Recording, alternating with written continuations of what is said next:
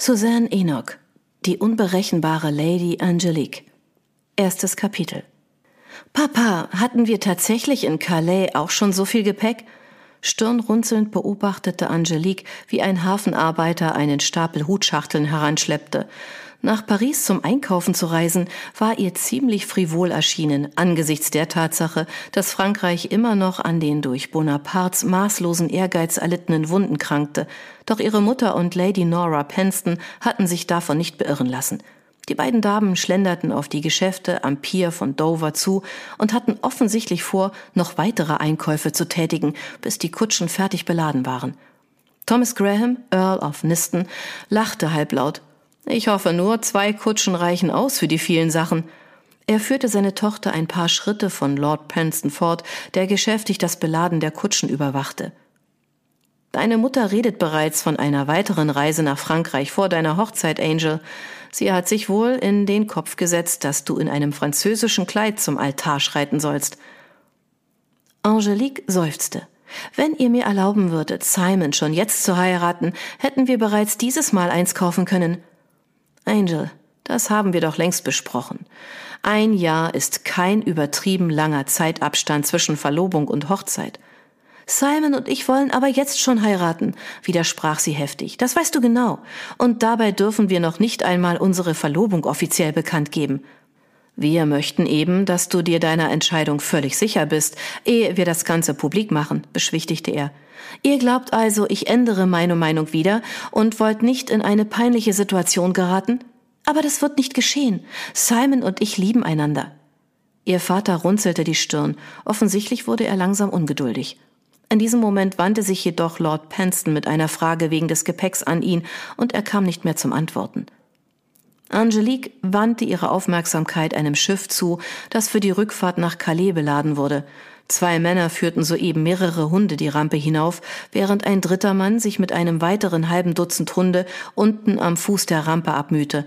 Einer von ihnen, ein großer, kräftiger Mastino, sträubte sich heftig dagegen, an Bord zu gehen, und der Mann zog ihm einen Peitschenhieb über den Rücken.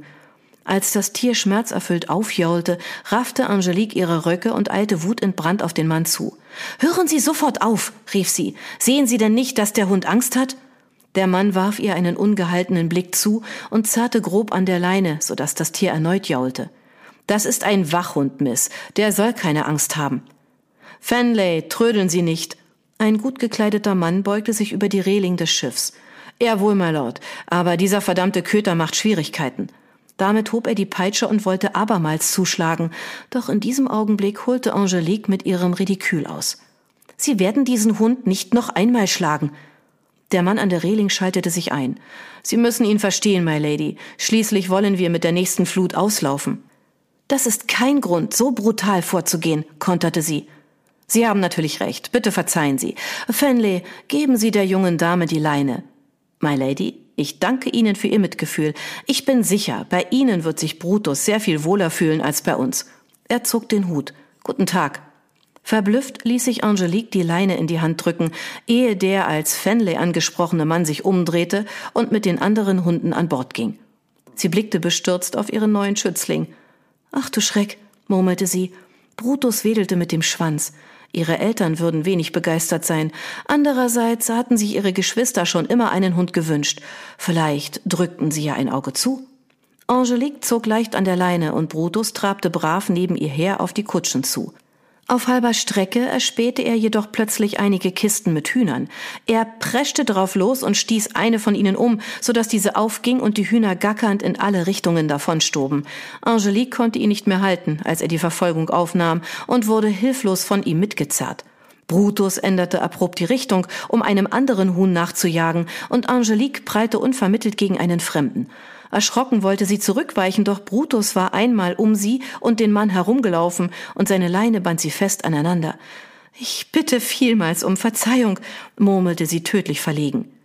Bei manchen afrikanischen Stämmen gelten wir jetzt als verheiratet, ließ sich eine trockene Männerstimme vernehmen. Angel hob den Kopf und sah geradewegs in die smaragdgrünen Augen eines großen schlanken Mannes mit windzerzaustem schwarzen Haar. Sein Blick wirkte amüsiert. Ihr Hund ist sehr zielstrebig, meinte er schmunzelnd. Ich habe ihn noch nicht sehr lange, gab sie zu und versuchte erfolglos an der Leine zu zerren. Ich habe es mit angesehen. Also, sind wir jetzt verheiratet oder soll ich versuchen, uns zu befreien?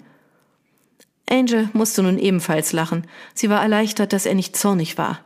Letzteres, denke ich. Über das andere reden wir, wenn wir uns miteinander bekannt gemacht haben. Seine grünen Augen funkelten belustigt.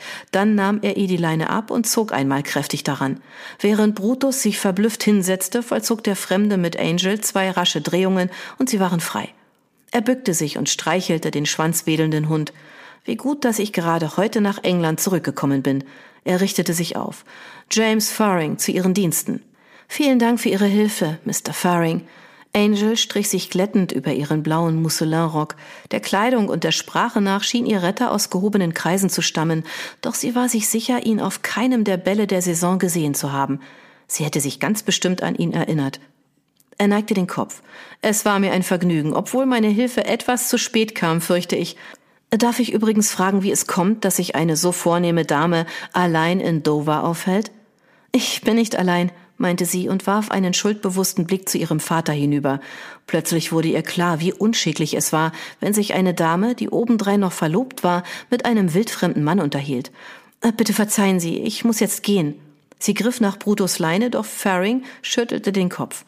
Gestatten Sie mir, meine etwas klägliche Rettungsaktion zu vollenden, bot er ihr an und machte eine Geste, die ihr bedeutete, sie möge ihm zeigen, wo sie hinwolle. Sind Sie sicher? Insgeheim war Angel erleichtert, dass sie den Rest des Weges nicht allein mit dem großen Hund zurücklegen musste. Es ist mir ein Vergnügen. Als sie losgingen, fiel Angel auf, dass er hinkte.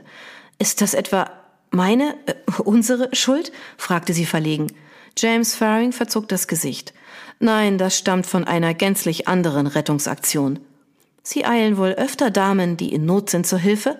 erkundigte sie sich leichthin. Nur, wenn sie so charmant sind wie Sie. Sie sind ein Engel. Angel musste lachen. Wie haben Sie das denn herausgefunden?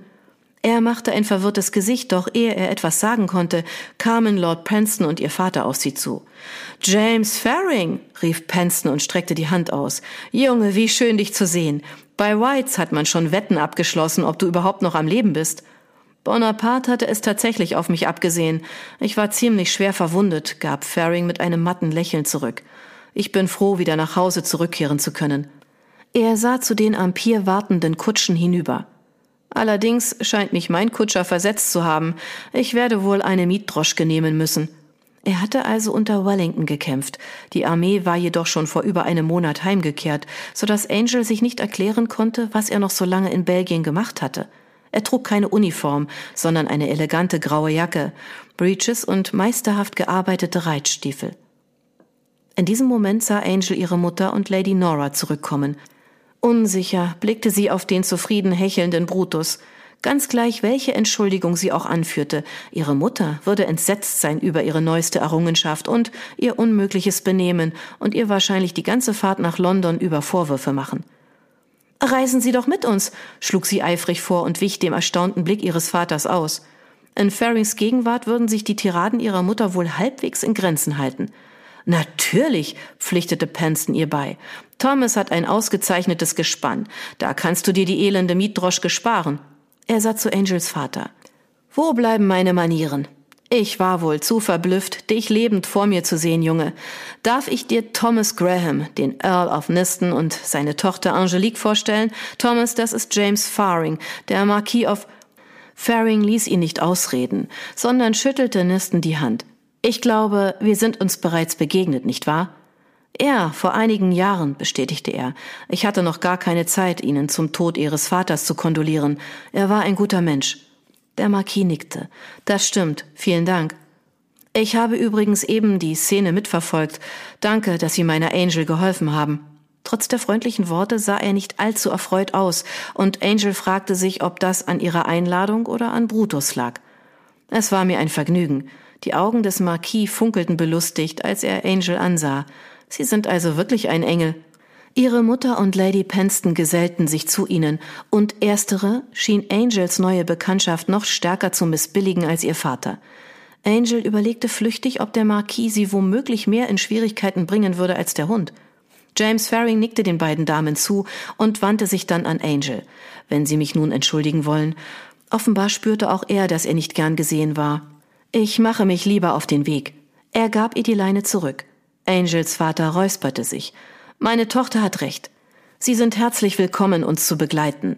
Mein Pferdegespann mag Ihren sonstigen Ansprüchen zwar nicht genügen, aber meine Kutsche ist sicher besser gefedert als eine Mietdroschke. Deine Pferde sind hervorragend, widersprach Angel gekränkt, schließlich hatte sie sie selbst mit ausgesucht. Ihr Vater lächelte. Wir reden aber gerade mit dem Eigentümer eines der besten Gestüte Englands. Nun, my Lord? Ich. Der Marquis warf Angel einen flüchtigen Blick zu. Ich bin Ihnen sehr dankbar. Ich hole nur rasch mein Gepäck. Der Baron und die Baronin begaben sich zu ihrer Kutsche, und während Nisten seiner Frau und Angel beim Einstiegen in ihre eigene Karosse half, berichtete er, wie Angel Brutus gerettet hatte. Lady Nisten warf einen aufgebrachten Blick auf den Hund, der es sich zu Angels Füßen bequem gemacht hatte, doch dann wandte sie sich einem für sie momentan vordringlicheren Problem zu. Thomas, wie konntest du diesen Mann nur einladen, mit uns nach London zu reisen? Camelia, immerhin hat er Angel davor bewahrt, durch halb Dover gezerrt zu werden. Lady Niston sah ihre Tochter strafend an. Das stimmt allerdings. Ich weiß nicht, warum wir all diese zahllosen Gouvernanten für dich eingestellt haben, wenn du dich doch nie wie eine Dame benehmen kannst. Ich wage nicht mir vorzustellen, wie Simon Talbot reagieren würde, wenn er dich so sähe. Vielleicht verstehst du jetzt, warum wir darauf bestehen, dass ihr noch ein Jahr bis zur Hochzeit warten sollt und wir die Verlobung noch nicht offiziell bekannt geben. Dieses ungebührliche Betragen muss aufhören und dieser Hund muss weg. Angel fand das ungerecht. Simon hätte nichts dagegen und Brutus eine Dame schreit jedenfalls nicht, auch schlägt sie nicht mit ihrem Ridikül nach jemandem, unterbrach ihre Mutter sie scharf. Was hätte ich denn sonst tun sollen? protestierte Angel. Gar nichts. Gar nichts? wiederholte Angel ungläubig. Wenn eine Dame vor die Entscheidung gestellt wird, entweder in einen Skandal verwickelt zu werden oder gar nichts zu tun, dann tut sie gar nichts. Ich habe keinen Skandal hervorgerufen. Ich habe einen armen, völlig verängstigten Hund gerettet, widersprach Angel heftig. Und du hast dich mit einem Mann unterhalten, dem du nicht vorgestellt worden warst. Das hätte deinen Ruf ruinieren können. Angel verdrehte die Augen. Der Marquis fand, dass ich richtig gehandelt hatte, also ist auch niemand zu Schaden gekommen. Ihre Mutter stieß einen entrüsteten Laut aus. Oh doch, du stehst in der Schuld eines Gentleman, der den denkbar schlechtesten Leumund hat. Aber wer ist er denn? Der Marquis of Ebonley. Angel wurde blass. Auf sie hatte der Mann mit den faszinierenden grünen Augen wie ein Held aus irgendeinem romantischen Märchen gewirkt. Sie hatte ja keine Ahnung gehabt, um wen es sich bei ihm in Wirklichkeit handelte. Kein Wunder, dass ihre Eltern so ungehalten waren. Der Teufel? flüsterte sie. Genau der, meinte ihr Vater stirnrunzelnd. Aber dann ist er. Angel verstummte. Plötzlich erkannte sie, dass eine ganz neue Komplikation in ihr Leben getreten war. Er ist Simons Cousin.